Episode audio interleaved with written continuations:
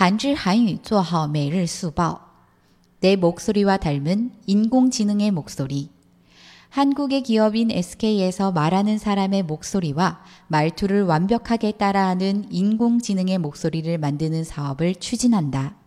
20분 정도의 녹음을 하면 인공지능 목소리가 만들어진다.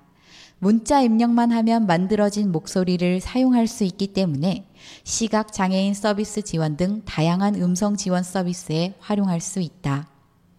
和我的声音相似的人工智能的声音。